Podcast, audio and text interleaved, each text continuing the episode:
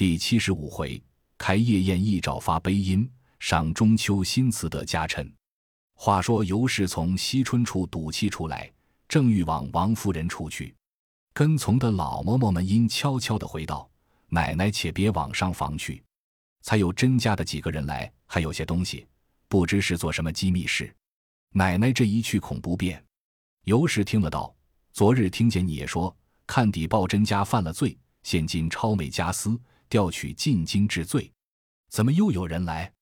老嬷嬷道：“正是呢，才来了几个女人，气色不成气色，慌慌张张的，想必有什么瞒人的事情。”尤氏听了，便不往前去。仍往李氏这边来了，恰好太医才诊了脉去。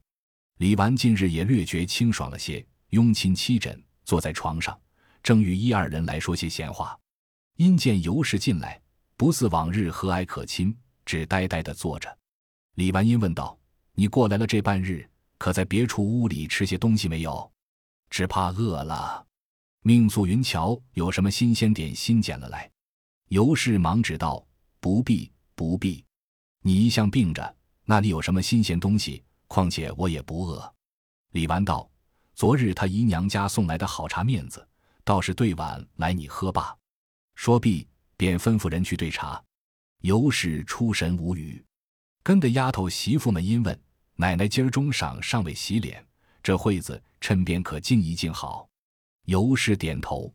李纨忙命素云来取自己妆奁，素云一面取来。一面将自己的烟粉拿来，笑道：“我们奶奶就少这个，奶奶不嫌脏，这是我的，能着用些。”李纨道：“我虽没有，你就该往姑娘们那里取去，怎么公然拿出你的来？幸而是他，若是别人，岂不恼呢？”尤氏道：“这又何妨？自来我每逢过来，谁的没使过？今日忽然又嫌脏了。”一面说。一面盘膝坐在炕沿上，银蝶上来，忙代为卸去万镯戒指，又将一大幅手巾盖在下节，将衣裳护严。小丫鬟炒段捧了一大盆温水，走至尤氏跟前，只弯腰捧着。银蝶笑道：“说一个个没机变的，说一个葫芦就是一个瓢。奶奶不过待咱们宽些，在家里不管怎样罢了，你就得了意；不管在家出外。”当着亲戚也只随着变了。尤氏道：“你随他去罢，横竖洗了就完事了。”炒豆忙赶着跪下。尤氏笑道：“我们家下大小的人只会讲外面假里假体面，究竟做出来的事都够使的了。”李纨听如此说，便知他已知昨夜之事，因笑道：“你这话有因，谁做事究竟够使的了？”尤氏道：“你倒问我。”你敢是病着死过去了？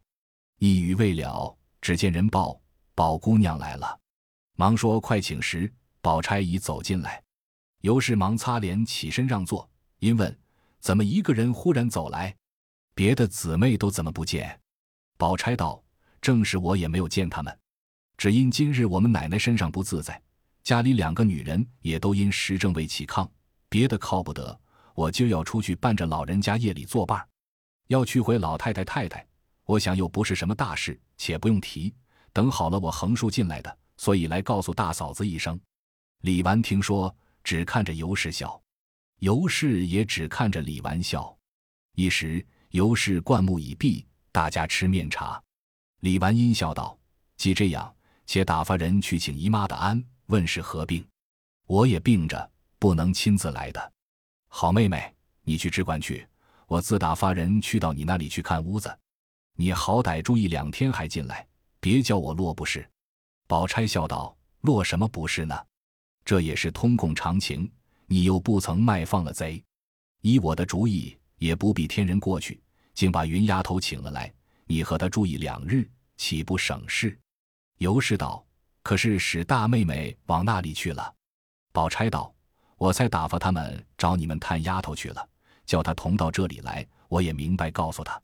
正说着，果然报云姑娘和三姑娘来了，大家让座已毕，宝钗便说要出去一试。探春道：“很好，不但姨妈好了还来的，就变好了不来也使得。”尤氏道：“这话奇怪，怎么撵起亲戚来了？”探春冷笑道：“正是呢，有叫人撵的，不如我先撵。亲戚们好，也不再必要死住着才好。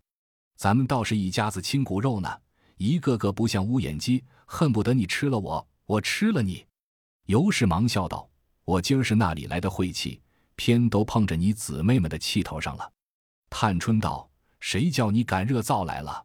因问：“谁又得罪了你呢？”因又寻思道：“死丫头也不犯罗灶你，却是谁呢？”尤氏只含糊答应。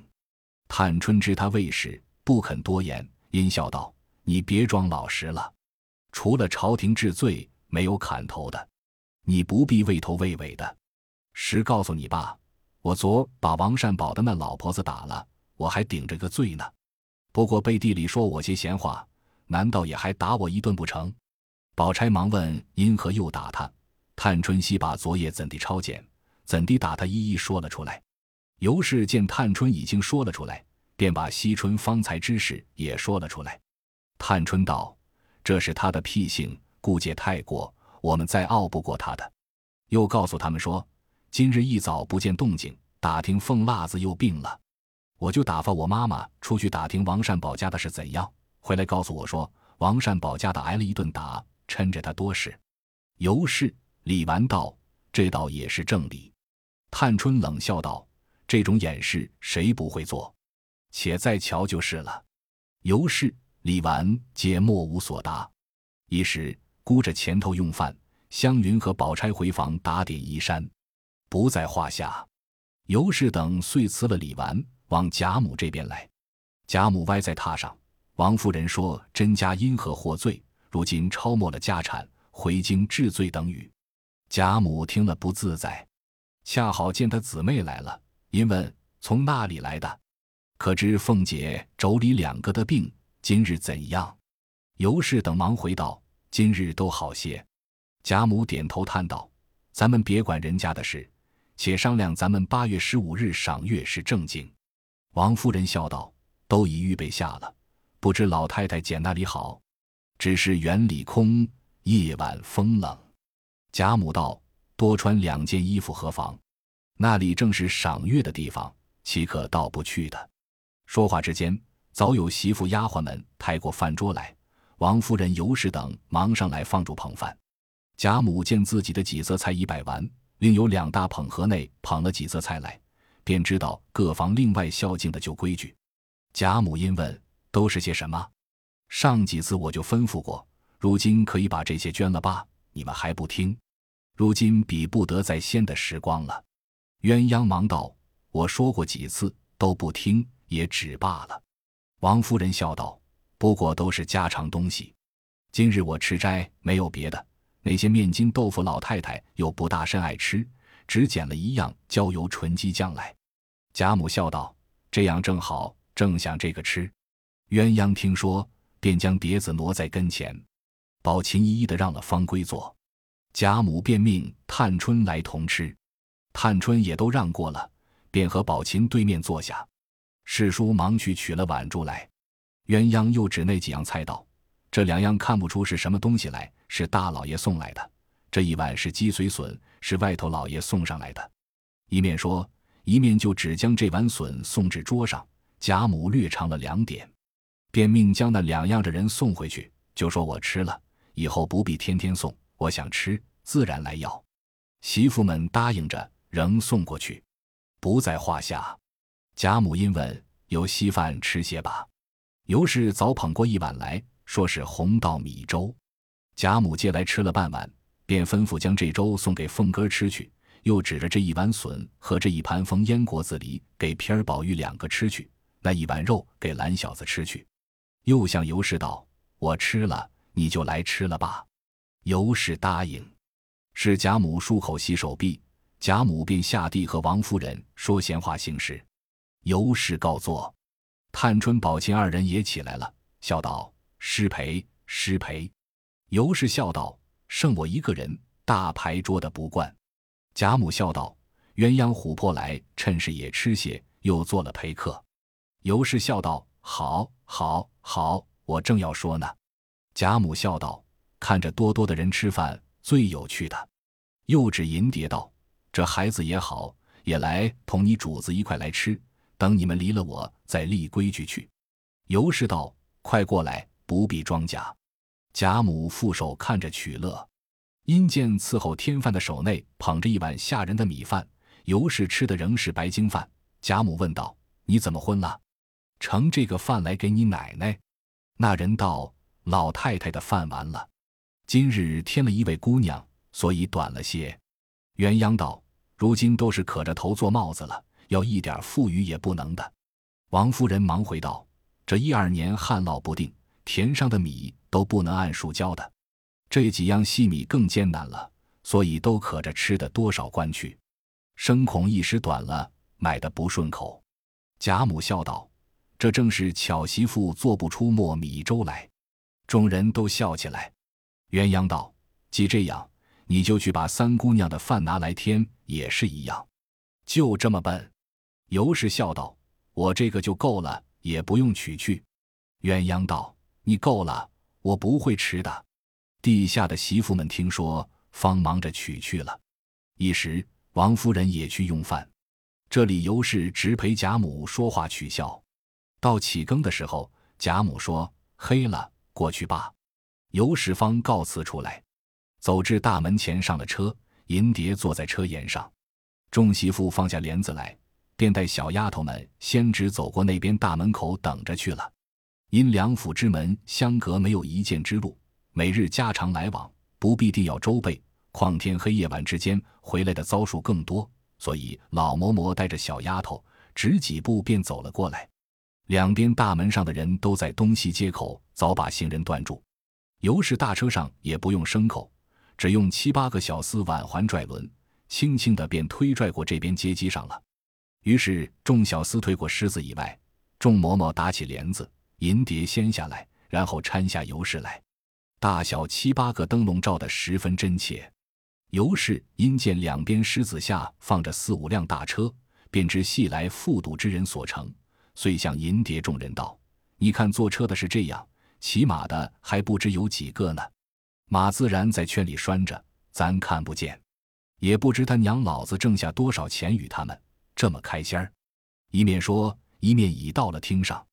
贾蓉之妻带了家下媳妇丫头们，也都秉烛接了出来。尤氏笑道：“成日家我要偷着瞧瞧他们，也没得变。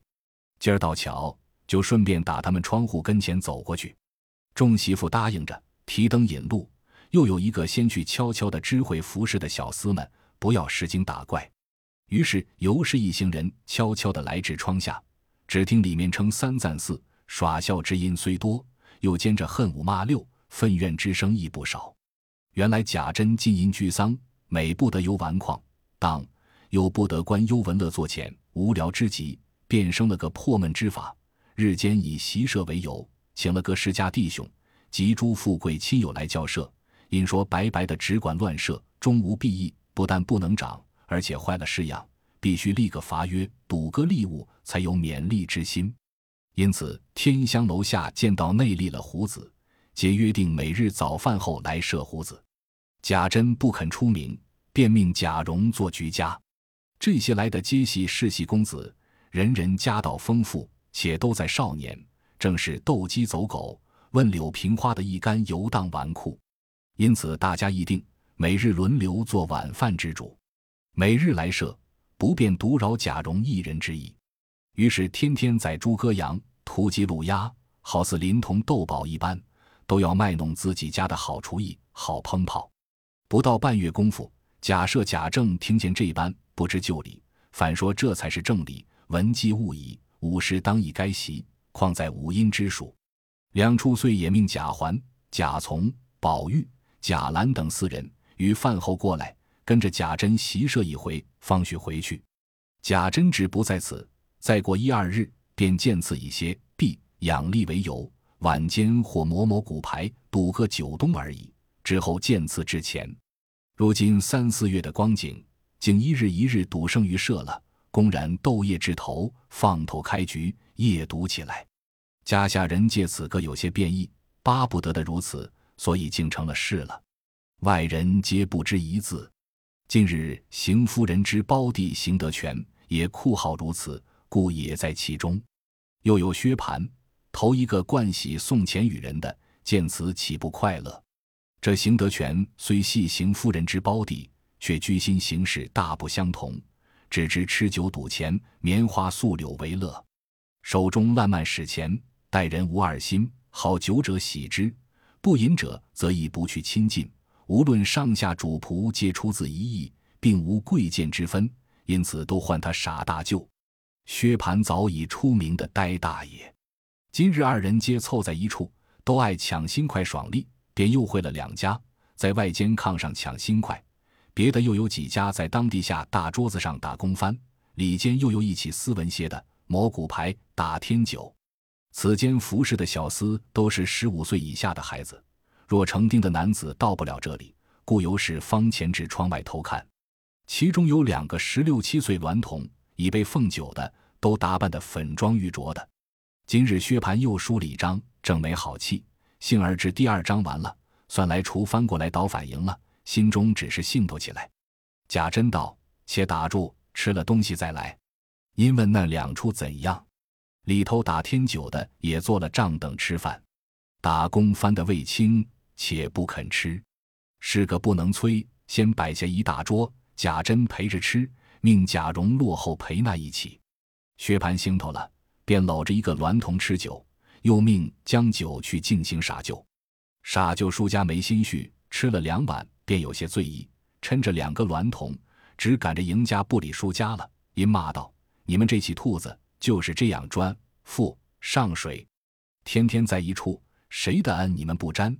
只不过这一会子输了几两银子，你们就三六九等了。难道从此以后再没有求着我们的事了？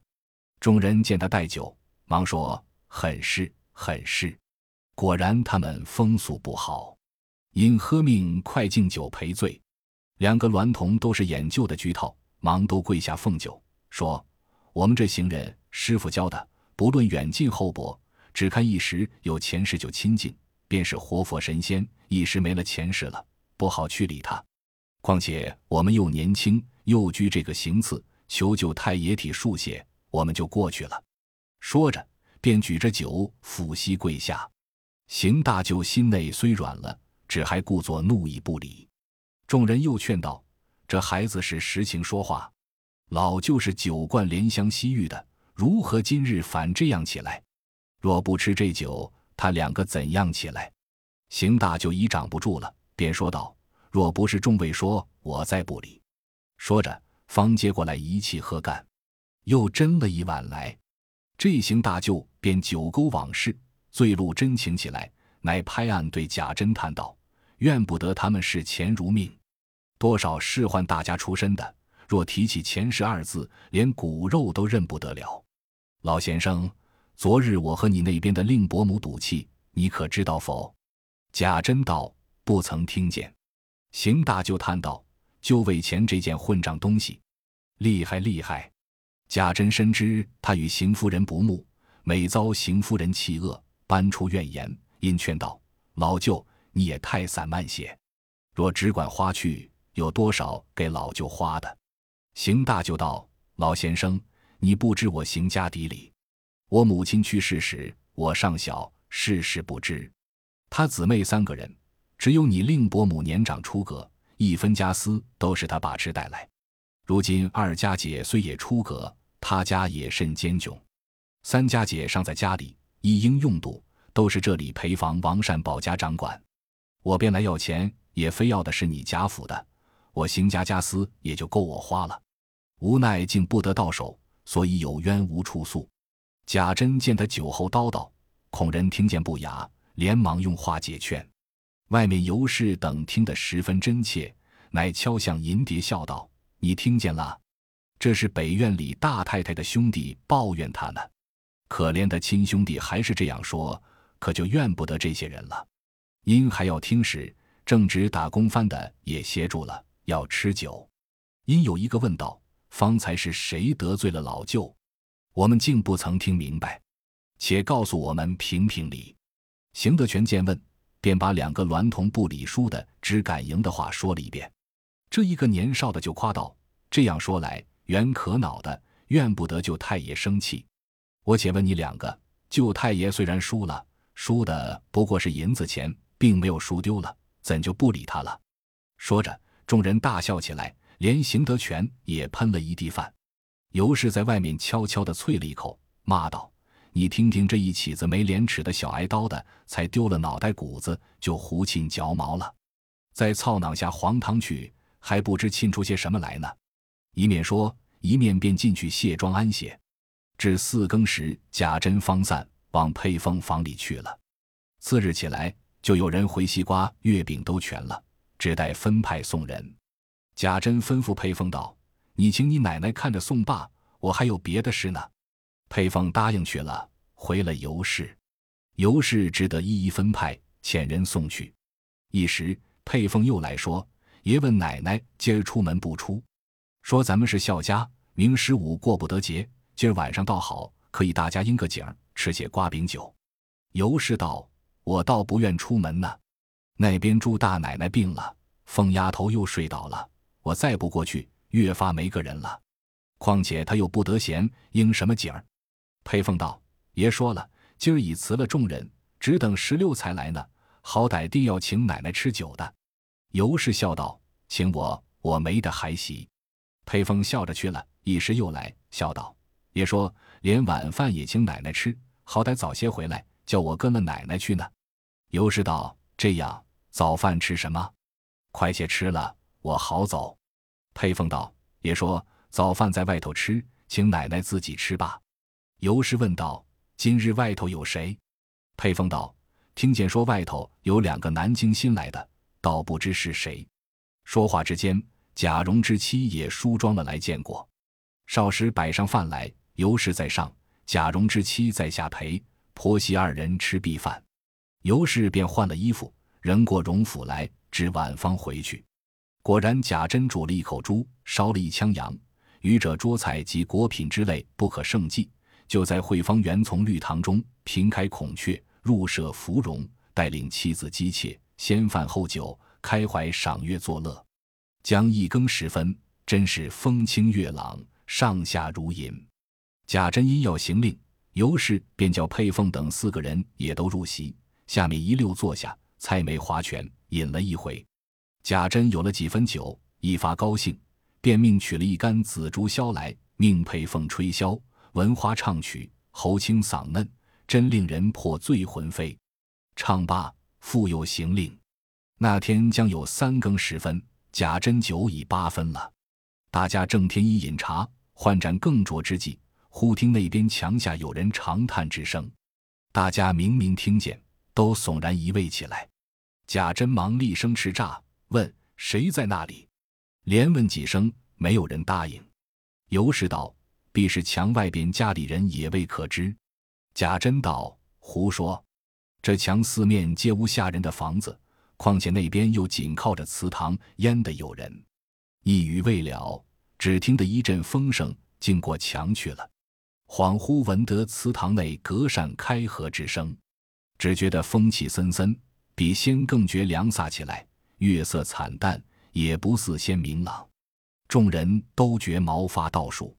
贾珍酒已醒了一半，只比别人撑持的住些，心下也十分疑味，便大没兴头起来，勉强又坐了一会子，就归房安歇去了。次日一早起来，乃是十五日。带领众子直开祠堂行朔望之礼，细看祠内都仍是照旧好好的，并无怪异之迹。贾珍自谓最后自怪，也不提此事。李泌仍闭上门，看着锁进起来。贾珍夫妻至晚饭后，方过荣府来，只见贾赦、贾政都在贾母房内坐着说闲话，与贾母取笑。贾琏、宝玉、贾环。贾兰皆在地下室里，贾珍来了，都一一见过，说了两句话后，贾母命坐，贾珍方在进门小屋子上告了座，景身侧坐。贾母笑问道：“这两日你宝兄弟的剑如何了？”贾珍忙起身道：“大长进了，不但样式好，而且功也长了一个力气。”贾母道：“这也够了，且别贪利，仔细努伤。”贾珍忙答应几个事，贾母又道：“你昨日送来的月饼好，西瓜看着好，打开却也罢了。贾珍笑道：“月饼是新来的一个专做点心的厨子，我试了试，果然好，才敢做了孝敬。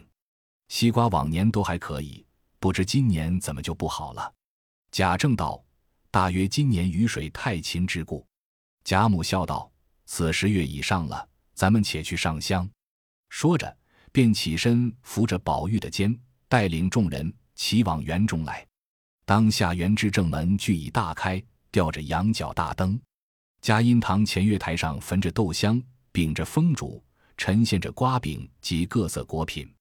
邢夫人等一干女客皆在里面酒后，真是月明灯彩，人气香烟，惊艳氤氲，不可形状。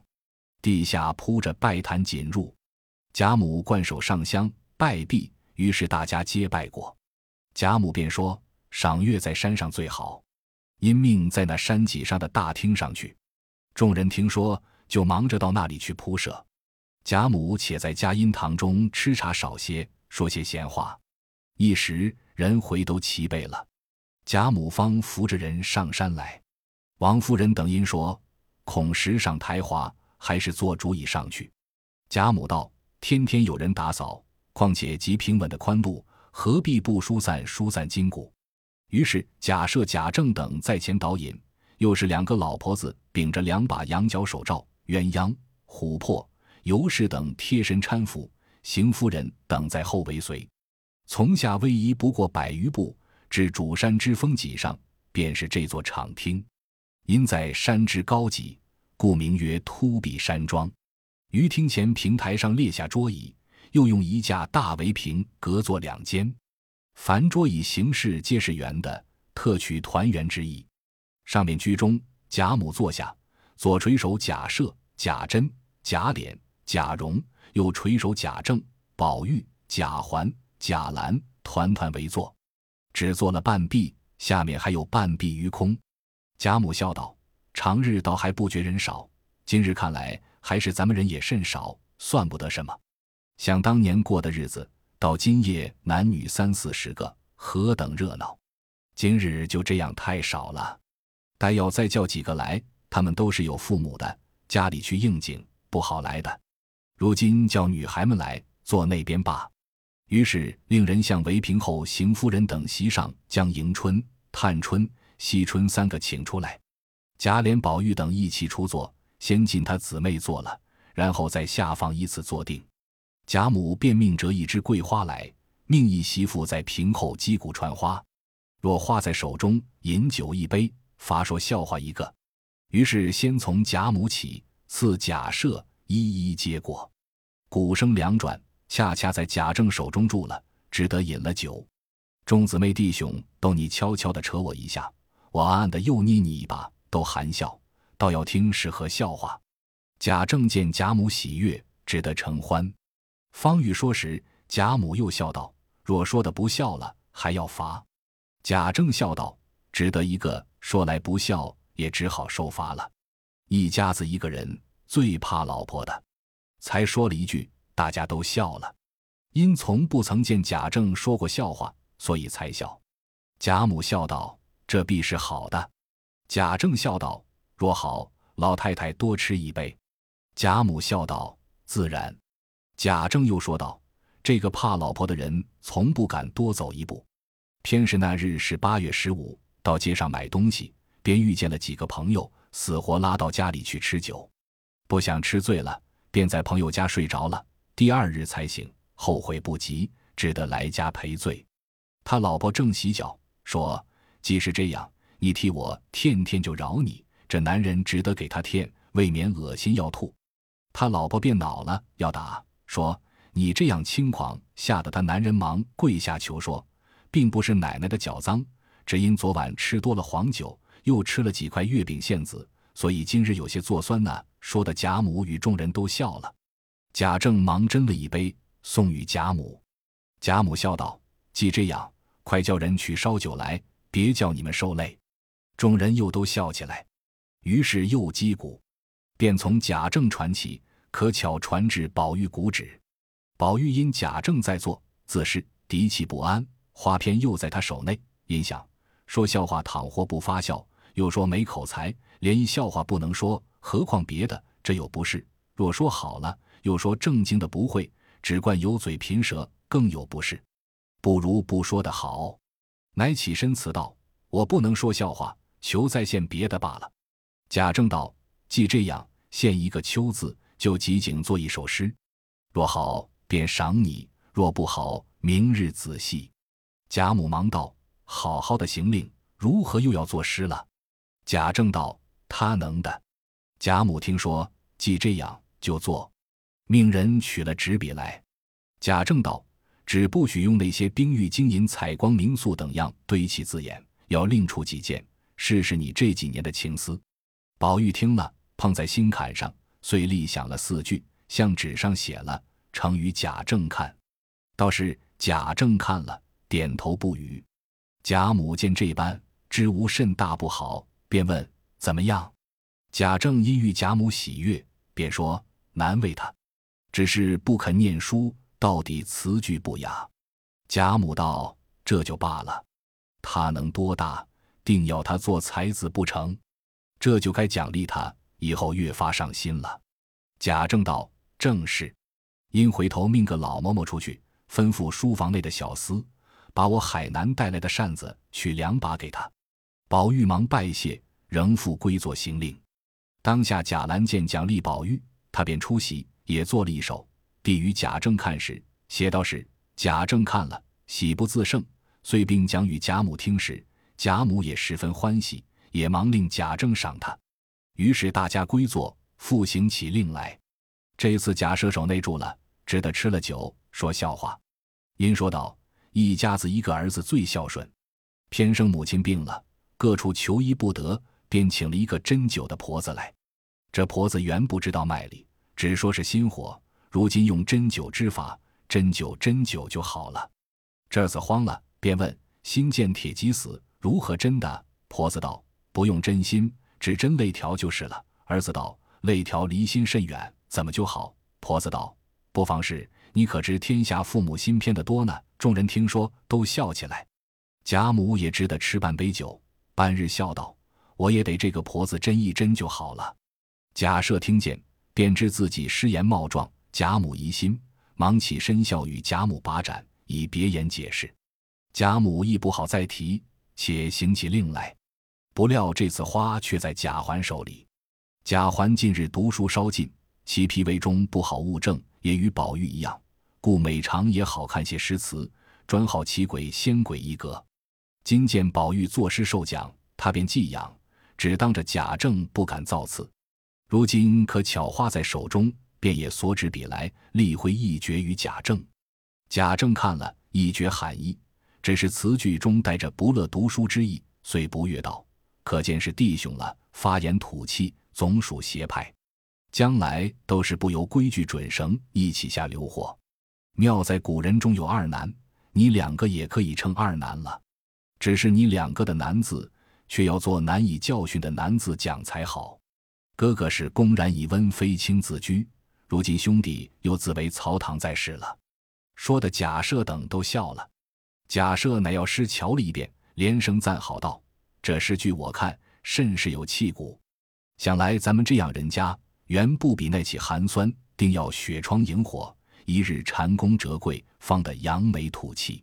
咱们的子弟都原该读些书，不过比人略明白些，可以做的官时，就跑不了一个官的，何必多费了功夫？”反弄出书呆子来，所以我爱他这诗，竟不失咱们侯门的气概。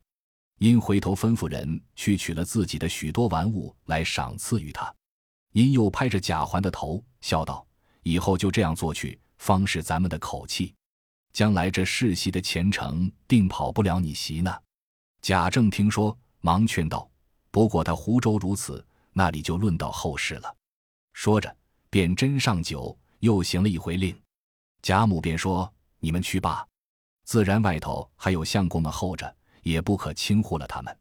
况且二更多了，你们散了，再让我和姑娘们多乐一回，好些着了。”贾赦等听了，方止了令，又大家共进了一杯酒，方带着子侄们出去了。